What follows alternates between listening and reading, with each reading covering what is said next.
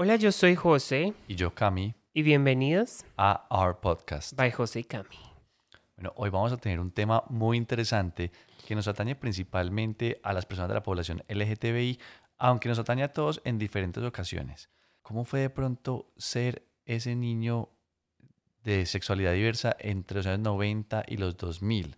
Uf, Pero para ello queremos hacerle una pregunta especialmente a todos los que están aquí oyéndonos que son heterosexuales. que creo que es la mayoría. Sí, normalmente es la mayoría. ¿Ustedes en qué momento se dieron cuenta que son heterosexuales? Es decir, ¿en qué instante de su vida se dijeron a sí mismos, a mí me gusta el género opuesto? Criticaba, yo, yo evaluaba la belleza. Que a mí no me gustaba el fútbol.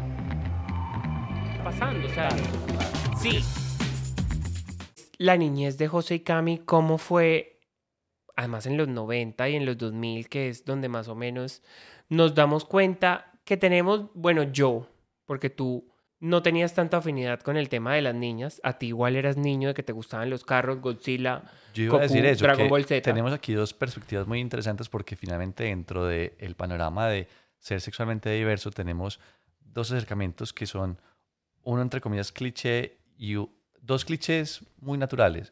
Uno que es el niño gay que es entre comillas afeminado y uno que es el niño gay no tan afeminado, aunque pues, para el contexto general yo era afeminado entre comillas para algunos de mis compañeros, pero era porque tenía gustos muy particulares, pero a mí me gustaban las cosas de niños. Sí, y a mí me gustaban las cosas de niñas. O sea, eso sí era verdad. Cuando estábamos chiquitos, yo crecí teniendo mucha más afinidad por las cosas de las niñas. Siempre me llamó más la atención, literal, todo lo que tuviera que ver Y con quiero el hacer una lado acotación femenino. que es muy importante, especialmente hoy día que socialmente hemos madurado mucho, y es que yo creo que no hay nada de niños y de niñas, pero, Pero en esa época sí. finalmente, sí. y finalmente si uno sí tiende a asociar de pronto lo rosado, las muñecas, los vestidos y cosas más hacia el público femenino y más lo un poco más rudo, deportes, mecánica, azul, negro, hacia lo masculino. Pero aparte, pues como ese contexto generalizando, realmente no hay nada de niños y niñas, pero lo vivimos de esa manera.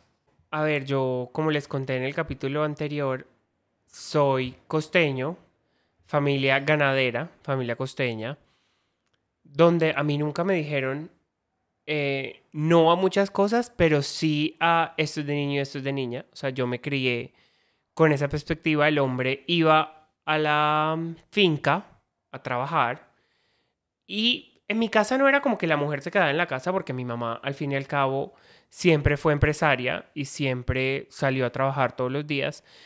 Pero yo sí me creo, yo sí me crío muy con las señoras de mi casa. Porque, a ver, mi mamá salía a trabajar, mi papá salía a trabajar y a mí me quedaban las dos personas que ayudaban en la casa, que las dos eran mujeres. No quiero decir que esto, pues, haya sido lo que me crió hoy en día como persona gay, porque yo siempre tuve un lado masculino muy claro, que era mi papá, y un lado femenino muy claro, que era mi mamá, pero yo sentía una afinidad impresionante por mi mamá. O sea, yo todo lo que hiciera mi mamá era lo que estaba bien. A mí no me gustaba ensuciarme porque no me gustaba, eso lo hacía mi papá, yo no me quería ensuciar. Tanto así que en segundo de primaria a mi papá lo hacen ir a mi colegio a sentarse conmigo en el salón. O sea, mi papá iba tres, dos horas de su día a sentarse conmigo en el salón simplemente porque se dieron cuenta que yo no hablaba de mi papá, yo solo hablaba de mi mamá. O sea, mi ídolo o mi persona a seguir era mi mamá. Y eso en el colegio les pareció raro, porque normalmente los niños como que la persona que tienen a seguir es el papá y las niñas a la mamá, pero yo era el niño que tenía como persona seguir a mi mamá, entonces querían que yo hablara más de mi papá. A ver, en ese momento, ser gay, bueno, no era bien visto, y mucho menos en la costa. O sea, yo era el niño afeminado que hablaba solo de mi mamá y no hablaba de mi papá. Y que me gustaba estar con las niñas. O sea, literal, cuando uno está chiquito, los niños con los niños y las niñas con las niñas. Así era mi colegio. Ya después, obvio, cuando uno empieza a crecer y le empiezan a gustar las niñas, pues ya los grupos se juntan. Pero al principio eran las niñas con las niñas y los niños con los niños. Y José con las niñas. Porque es que yo era con las niñas. literal. O sea, que eres otra niña más. Otra niña más. Sí, a mí me invitaban a los planes de las niñas. O sea, las niñas van a hacer un reinado en la casa. Yo iba de jurado, de reinado. Pues porque es que eso era lo que a mí me gustaba. Criticón desde siempre. Yo no criticaba, yo, yo evaluaba la belleza. Ah, sí. Y viéndolo hoy en día, fui feliz. O sea, porque es que pude hacer lo que a mí me gustaba. O sea, mis papás puede que de pronto no se enteraban. O si se enteraban, como que... Ay, pero es que eso es lo que le gusta. Entonces ahí habría un punto muy positivo que medio darle a tus papás y era que si se daban cuenta de eso, de una u otra manera trataban de dejarte ser. Sí, o sea, yo siento que en el fondo mis papás siempre supieron, siempre, o sea, tuvieron muy claro quién era yo y qué me gustaba. Ellos sabían que a mí me encantaba la moda, ellos sabían que a mí me encantaban los reinados, ellos sabían que a mí me encantaba el Power Ranger rosado, aunque me disfrazaron del azul, porque es que donde me disfrazaran del rosado, medio cincelejo se los iba a comer, Una motita. estoy seguro. No estamos hablando del cuerpo mío chiquito, estamos hablando de mi personalidad. ¿Listo? Es que José fue niño gordito. Pero eso no es lo que vamos a hablar hoy. Pero sí, no hablamos del cuerpo de los demás. Muy bien, gracias. Te vi mal ahí. Entonces sí, o sea, cuando mis amigos literal escogían Power Ranger, yo siempre soñaba poder ser la rosada. Siempre. Y llega un punto en mi vida donde yo siempre crecí siendo tranquilo con lo que yo era, hasta que ya entra el punto de mi vida donde la sociedad me dice lo que tú eres está mal, a ti te tienen que gustar son las niñas, y es donde yo tengo que cambiar como todo el chip de, ok, eh, a mí me tienen que empezar a gustar las niñas y no quiere decir que se murió ese José chiquito, gay, feliz. Pero te enfocaste en crear ese otro José que, es- Exactamente. que pensabas que esperaban los demás de ti. Exactamente. O sea, me transformé en otra persona. Empecé a salir con niñas, tuve novia, las quise mucho, me enamoré, o sea, no, no se lo voy a negar. Pero en el fondo siempre miraba a mis compañeros. O sea, Faltaba, algo. sí, siempre como que en el fondo decía, "Ay, ve, este man se está desarrollando lindo, pero, ok, no, calla ese José y vamos con el José que tiene novia. Y eso me cambia a mí cuando yo me voy a vivir a otro país. O sea, yo termino el colegio, me voy a vivir a Londres. Y en Londres nadie está pendiente de lo que tú estés haciendo. Como le dije en el capítulo anterior, en el capítulo anterior, Pueblo Chiquito, Infierno Grande. En Cincelejo todo el mundo está pendiente de lo que tú estás haciendo, de lo que tú dices, de lo que tú haces. Qué Y pereza. sí, pues es Ush. que así es la sociedad costeña y todos lo sabemos. O sea, eso no es nada nuevo. Pero complejo que, que no dejen vivir. Sí podías vivir, pero tenías que vivir como ellos quisieran que tú vivieras. Eso se llama tratar de ser feliz jodiendo. Uno tiene que tratar de ser feliz sin joder. Y, y aquí vuelvo, yo me fui para Londres con tres amigas de Cincelejo. Entonces yo sentía que llevaba el pueblo conmigo. O sea, ¿sí me entiendes? Yo llevaba a las amigas que iban a estar pendientes conmigo. O sea, iban a estar pendientes de todo lo que yo hiciera y se lo iban a informar a Cincelejo. Tanto así que estábamos a miles de kilómetros de distancia y yo termino hasta metido en un chisme. Y yo, dude, estamos en otro país. O sea, por favor, dejen el chisme quieto. O sea, dejen el chisme en cinceleo, marica. Aquí vivan, vivamos otra cosa, no estemos pendientes de lo que está pasando allá. Y yo hice eso, o sea, yo me dediqué a transformar el José que es hoy en día, porque es que a mí Londres me cambia la vida. O sea, yo empiezo a conocer chicos, pues como que me doy la oportunidad de decir, ok, no, que no se muera el José del pasado y vamos a sacarlo. Como por decir así, la oruga se convirtió en mariposa. Y en Te Londres. es- liberaste porque Sí. expandiste tus, eh, como tus fronteras. Y dejé de salir con mis amigas que estaban allá, o sea, con las amigas que yo me fui. Exactamente. Y empecé a conocer personas y empecé a darme cuenta que ser gay no está mal. Obviamente cuando vuelvo a Colombia, como vuelvo a Cincelejo, yo digo, ay, ¿qué hago aquí? O sea, yo, como le digo a mis papás, y tengo novia. O sea, en ese momento cuando yo digo de Londres, vuelvo a tener una novia. Y ahí es donde me doy cuenta de a quién estoy engañando. A mí no me gustan las mujeres. O sea, lo intentamos y les voy a contar una anécdota que Camilo sé que se ríe mucho porque fue, la vieja me llama y me dice, José, tengo la casa sola. Y yo, ay, qué chévere. Yo estoy poniendo Navidad con mi mamá. Ay, Dios mío. O sea, literal, no fui O sea, a su mandó por un casa. volado. Yo, yo le dije como, ay, María, le acabo de llegar de Londres, hace rato no veía a mis papás, voy a poner Navidad con mi mamá. Dude, a que man a los 18 años le dicen, tengo la casa sola y dice, estoy poniendo Navidad con mi mamá. O sea, no. Ay, qué pereza, baby. Exacto. Entonces ahí, ese día le termino, ese día digo como que no más, no voy a volver a ser el José del colegio que tuvo novias y, y que apagó su lado por encajar, porque es que en literal lo que hacemos los gays es apagarnos para encajar en la sociedad y es algo que, que no debe pasar y siento que es algo que ya no está pasando. o sea, Tanto, Sí, sí, sí, sigue, pasa. pasando. Pero ha cambiado muchísimo. O sea, en este momento yo siento que los niños vienen con un chip muy distinto, donde va a llegar un momento de la vida que la gente ni siquiera va a tener que decir, a mí me gusta un niño, me gusta una niña, porque siento que es muy fluido. Sí, en Exacto. este momento ya los niños fluctúan mucho en yo me enamoro de la persona. Yo no me enamoro de de el género, sino que yo estoy enamorado de una persona y me parece maravilloso porque es que hay niños que hoy puede que le gusten las niñas y mañana le gustan los niños y así debe ser. El man se enamoró de la persona y conozco gente que es así. Y yo te complemento un poco eso que alinea mi experiencia.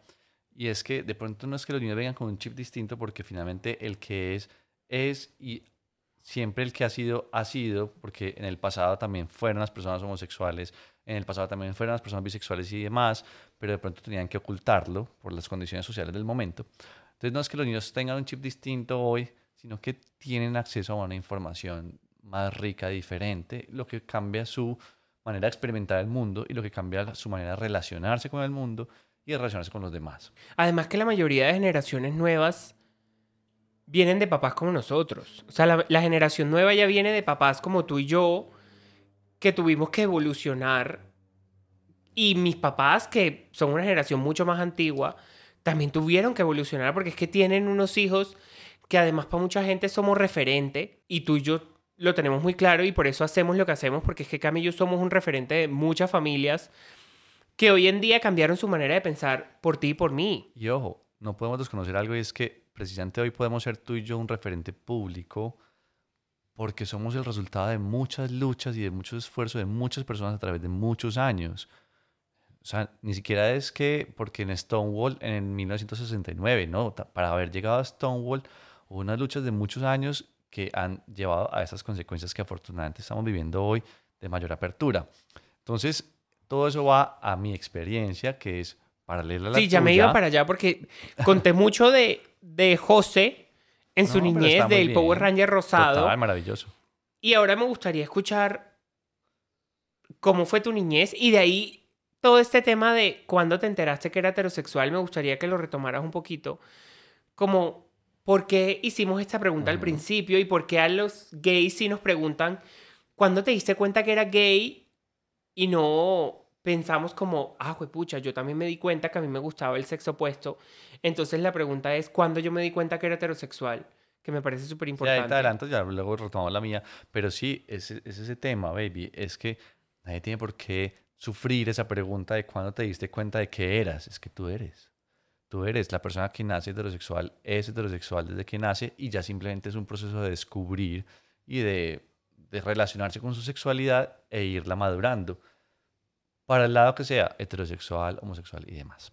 Entonces, como te digo, mi, re- mi, mi niñez paralela a la tuya fue también un proceso de descubrimiento en el que estaba marcado en un contexto social que implícitamente me estaba diciendo que un hombre se relaciona con una mujer.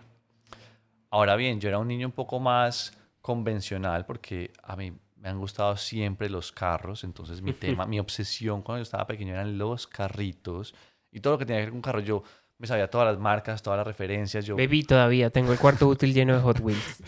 Sí. Entonces cuando mi mamá me recogía en el colegio, yo me iba pegado a la ventana viendo los carros y en un parqueadero yo veía un carro llamativo, iba y me asomaba, ay, qué, qué rabia, porque yo pienso hoy día mi carro recién lavado y que me dejen las manitos juntadas en todas las ventanas, pero bueno, ese era yo, el niño que dejaba las manitos juntadas en todas las ventanas porque yo me asomaba a ver cómo era el carro.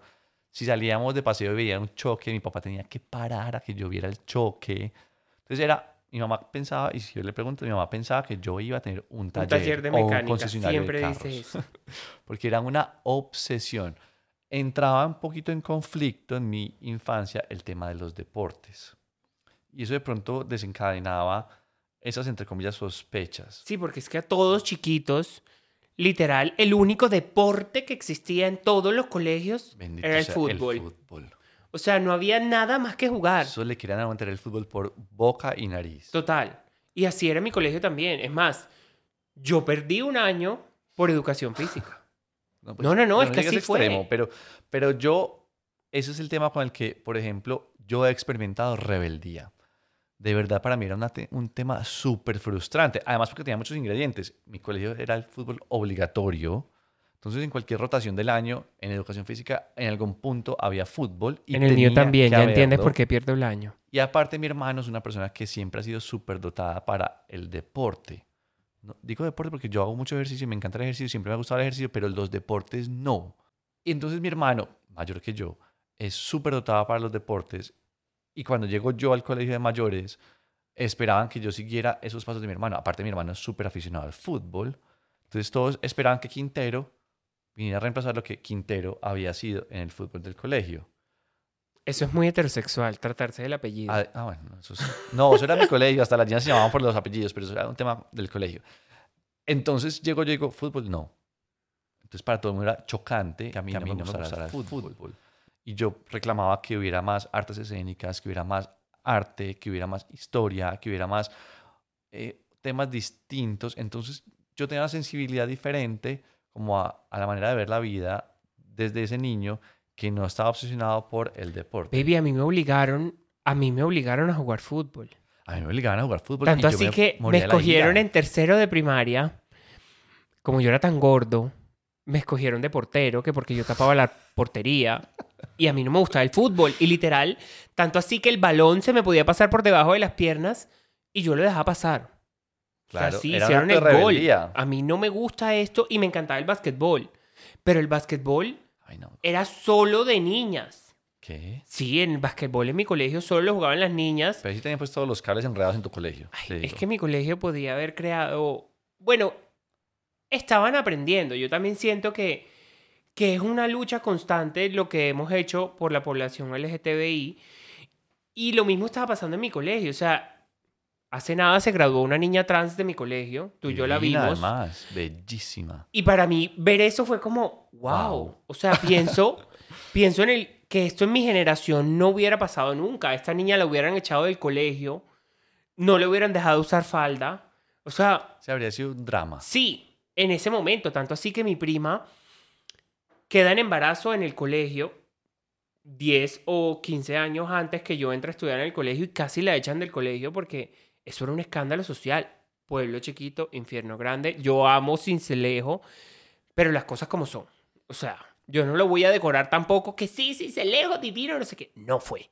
O sea, era difícil. Y más en la época que yo crecí. En este momento siento que ya cambió mucho, pero también le debo mucho a lo que soy hoy. O sea, por eso yo los comentarios como que, ah, me vale huevo. O sea, yo crecí con comentarios peores. Sí. Pero se lo debo también a eso, que en mi niñez, es que es más el bullying en mi niñez era peor a lo que hay hoy en día. O sea, yo siento que hoy los niños ya tienen la palabra bullying, pero en mi, en mi época no existía eso. O sea, al gay le hacían bullying. Punto. Retomando mi historia, Muy bien. entonces para mí el fútbol era una cosa muy frustrante y era como donde se evidenciaba como la, mi, mi diferencia mayormente y mi frustración frente a la falta de otras cosas que se alineaba más con mi sensibilidad frente Eras gay a de la teatro. Total. Drama queen. Mentira. Mentira, no. Pero dentro de todo era un niño muy convencional. Entonces, me gustaban los colores más azul, negro, gris. Me encantaba. Siempre quería un PlayStation. Hasta que lo tuve y nunca le paré bolas porque me aburrí ya a los dos meses. Pero quería era un PlayStation y quería era un juego de carros para el PlayStation. Yo amaba, ahí como que ahora que dices el juego, había una Barbie tamaño real que uno se podía poner la ropa. Sí. Sí, era una muñeca gigante que tenía una prima mía y me acuerdo que era... Eso le había pegado un susto a la gente por las Baby, noches. la muñeca vestida de... O sea, era una Barbie novia y tú podías ponerte la ropa. O sea, más tétrico no se puede. Pero obvio, yo siempre me quise poner el vestido de esa Barbie, pero yo no entraba. Uy, baby. Y lo Te intenté. queda como un taparrabos. Baby, no, es que ni lo... No, no. Es que no, no había manera de que yo encajara en la Barbie porque es que además en ese momento no había Barbie gorda. No, Todas pues, eran no, ni, super ni skinny. gorda, ni negra, ni de ninguna manera. Toda la- Entonces- la, tradicional. Eso, eso me acuerdo, ahora que tú dices el PlayStation, yo soñaba con tener muñecas No, yo, y nunca pude tenerlas. yo tenía driver y medal of honor, o sea, carros y bala. Ay, no. O sea, súper tradicional entre en el sentido No. del niño heterosexual. No, no, no. ¿Qué más te dijera? Como, aparte de eso, pues era un niño muy tranquilo, me gustaba mucho la lectura, no daba de qué hacer, siempre era las mejores notas. ¿Y cuándo te enteras o Entonces, cuándo empiezas a descubrir que, que te gustan solo los allá iba. hombres? yo vengo, eh, mi colegio era mayormente masculino, porque yo fui la última generación de solo hombres, detrás de mí venía la primera generación con niñas. Ajá. Entonces mi colegio era un contexto mayormente masculino. Y ahorita que estamos hablando desde empezar el podcast, cuando me dijiste, no, es que uno se da cuenta como más o menos, eh, nos dimos cuenta más o menos en los 90, porque fue cuando estábamos en tercero de primaria, yo me puse a hacer las cuentas y dije, sí, en el 97 yo hice la primera comunión y yo te respondí naturalmente como, no, no, en ese momento no. Pero cuando hago el ejercicio de pensar, sí, porque ¿qué pasa? Es que no es que uno se dé cuenta como en el día tal, del año tal, sino que es un proceso de descubrimiento. Cuando las hormonas empiezan a... Exactamente. ¿Y qué pasa? La sexualidad se vive de diferentes maneras, en diferentes niveles. Entonces, la sexualidad como la vive el niño, eh, prefiriendo jugar con una persona u otra, sintiéndose más cómodo con una persona u otra, llevándole la florecita a una persona en vez de a otra, ¿sí? Queriendo que compartir su lonchera con este o con aquel y no con aquella. Y a mí me pasaba eso. Yo no miraba a mis compañeros del colegio. Yo, mis compañeros colegio eran, eran un ser más que estaba ahí. Yo notaba a los compañeros. Yo quería que en mi primera comunión hubiera este amigo y aquella amiga. Eh, este amigo y aquel amigo. Porque no tenía tantas amigas. Yo me inclinaba más por hacer amigos hombres. Miraba más el cuerpo de los mayores. Porque a mediodía jugaban básquetbol, jugaban voleibol, jugaban fútbol en el colegio, en el descanso, sin camiseta. Eso me parecía lo más emocionante del mundo entero. Yo salir de mi descanso yendo para, el- el- para los salones, porque a los salones no podían entrar sin camisa, pero del, del juego hacia el salón iban sin camisa y eso me parecía a mí ver esos hombres sudados. ¿Qué es esto? Y yo ya tenía unos, además que el que más me gustaba jugaba básquetbol, que quedaban en los edificios, las canchas, porque la- yo a las canchas de Y fútbol tú no te iba. parabas como te porriste en el balcón a verlo jugar. no, yo sí era muy discreto. Entonces, mi colegio tenía, tiene unos puentes, entonces yo de pronto pasaba innecesariamente por los puentes. para y, verlo. Y ve- veía a los jugadores. O recorría los corredores cerca de las canchas. Como te digo, las canchas de fútbol que eran profesionales eran muy lejos porque eran muy grandes, pero las de básquetbol estaban en los edificios. Y yo te aseguro que tus amigos, que hoy en día son heterosexuales, a ese mismo momento Vivían lo mismo, pero pasaban con el puentecito mujeres. para verle, se paraban debajo del puente para ver a las niñas pasar seguramente, por encima, seguramente. Entonces, esa, la faldita, Esa el cuco. la manera como eh, el ser humano va descubriendo su sexualidad, donde va sintiendo una inclinación mayor por ver un cuerpo u otro, por compartir con alguien en vez de con alguien más. No es un tema genital necesariamente. Tú estás es entendiendo por quién tienes más afinidad. Pero luego viene otro contexto, es el contexto social, que indirectamente te está diciendo todo el tiempo, tú que eres niño, tienes que estar con niñas. ¿Sí?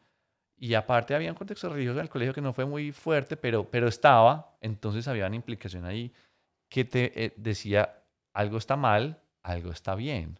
Entonces es donde lo que tú contaste ahora, uno siente algo por dentro, pero uno mismo empieza a evaluarlo y a criticarlo y a decir. O sea, si yo lo contrasto con lo que me, con lo que estoy entendiendo que tiene que ser, esto no es. Entonces, guardemos esto porque seguramente me va a causar dificultades y miremos esta otra propuesta. Y ahí es donde empieza uno a sentirse equivocado. Porque Y se empieza uno aquí- como a sentir traicionado. Y aquí retomo la pregunta de por qué le preguntamos a los gays cuándo te diste cuenta que eras gay.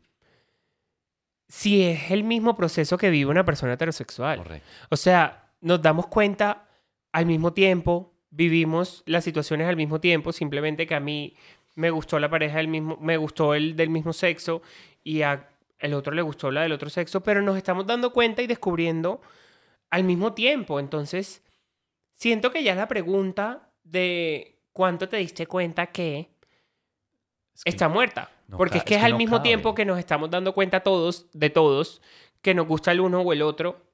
Y, Y es ya. más, te diría yo, esa pregunta es violenta. Porque de entrada está señalando a la persona, le está diciendo, tú que eres diferente, ¿cómo caíste en la cuenta de ser distinto a los demás? ¿Cómo así? Entonces, de verdad, los invitamos a que se reevalúen, porque muchas veces no- la gente no lo hace mal, sino que lo hace por... Y les aseguro que mucha gente en este momento debe estar pensando como, Ay, huepucha, pues sí. pucha, yo preguntaba eso y tiene toda la razón. O sea, yo cuando me di cuenta que era hetero, seguramente Camilo y José se estaban dando cuenta que ellos también eran gays. Entonces, es empezar como a evaluar y, y esos son los espacios también que Camilo queremos como empezar a hacer, que es ponerlos a pensar Exacto. referente a estos temas que pueden estar pasando. Sí, y la idea es que a partir de nuestras opiniones y nuestras experiencias, de pronto tengamos como la capacidad de sembrar esa, esa semillita de positividad y de autocrítica para que ustedes puedan aportarle a la sociedad y, y hacer de este mundo algo mejor. Así es. Para sus hijos, para los hijos de sus amigos, para esas personas que están ahí cerca de ustedes que de pronto están viviendo un proceso como el que vivimos nosotros y que lo único que esperan de ustedes es una relación tranquila en la que la confianza de, ser ellos mismos frente a ustedes pueda estar. Así es. Bueno, ¿qué más tendrías tú para decir de qué fue ser niño de adolescente en los 2000? Yo te diría, por ejemplo, otra cosa que me, fal- me faltó decir ahora. Mi colegio hacía mucho el tema de las minitecas. A mí me aterraba ese plan. Ay, a mí me encantaba. A mí me aterraba porque Pero es que yo- yo siempre me bailar. tú sabes que a mí bailar el tema de Me encanta. el paso pues me, me, me tensiona mucho. Yo Y me en muevo esa como época era sienta moverme. merengue 25 horas al día, Exactamente. vida mía. Y aparte, decime vos, entonces yo tenía que... Bailar con las niñas. ¿Con quién? Ah, pero yo sí amaba bailar con el que fuera. Ah, no, yo no. Yo Eh, sí. te- Yo, yo quería estar en un lugar apretujado sudando con alguien. De cualquier manera. Ya pensabas en apretujado y sudar. Pues no, pero es lo que te digo, pues, o sea, preferiría eso. Entonces la miniteca a mí no se me cuadraba. Y para mí era un espacio demasiado forzado. Entonces yo siempre tenía algo que me impedía ir a la miniteca. Ok. Y, y eso para mí fue frustrante. Por eso hoy día cuando dicen, ay, ponga música viejita. Me encanta. Uy, no, no, no, no, porque es que a mí no me cuadraba. Eso, eso entró en conflicto conmigo y mi sexualidad. Ok. Entonces, bueno. Bueno, chicos, hasta aquí llegamos con este espacio. No olviden seguirnos en Spotify y respondernos en el pool cuándo se dieron cuenta que eran heterosexuales. Ahí van a entender lo que siente un gay cuando le preguntan cuándo te diste cuenta que eras gay. Bueno, les deseamos mucho éxito como siempre y les mandamos un abrazo muy fuerte. Besitos.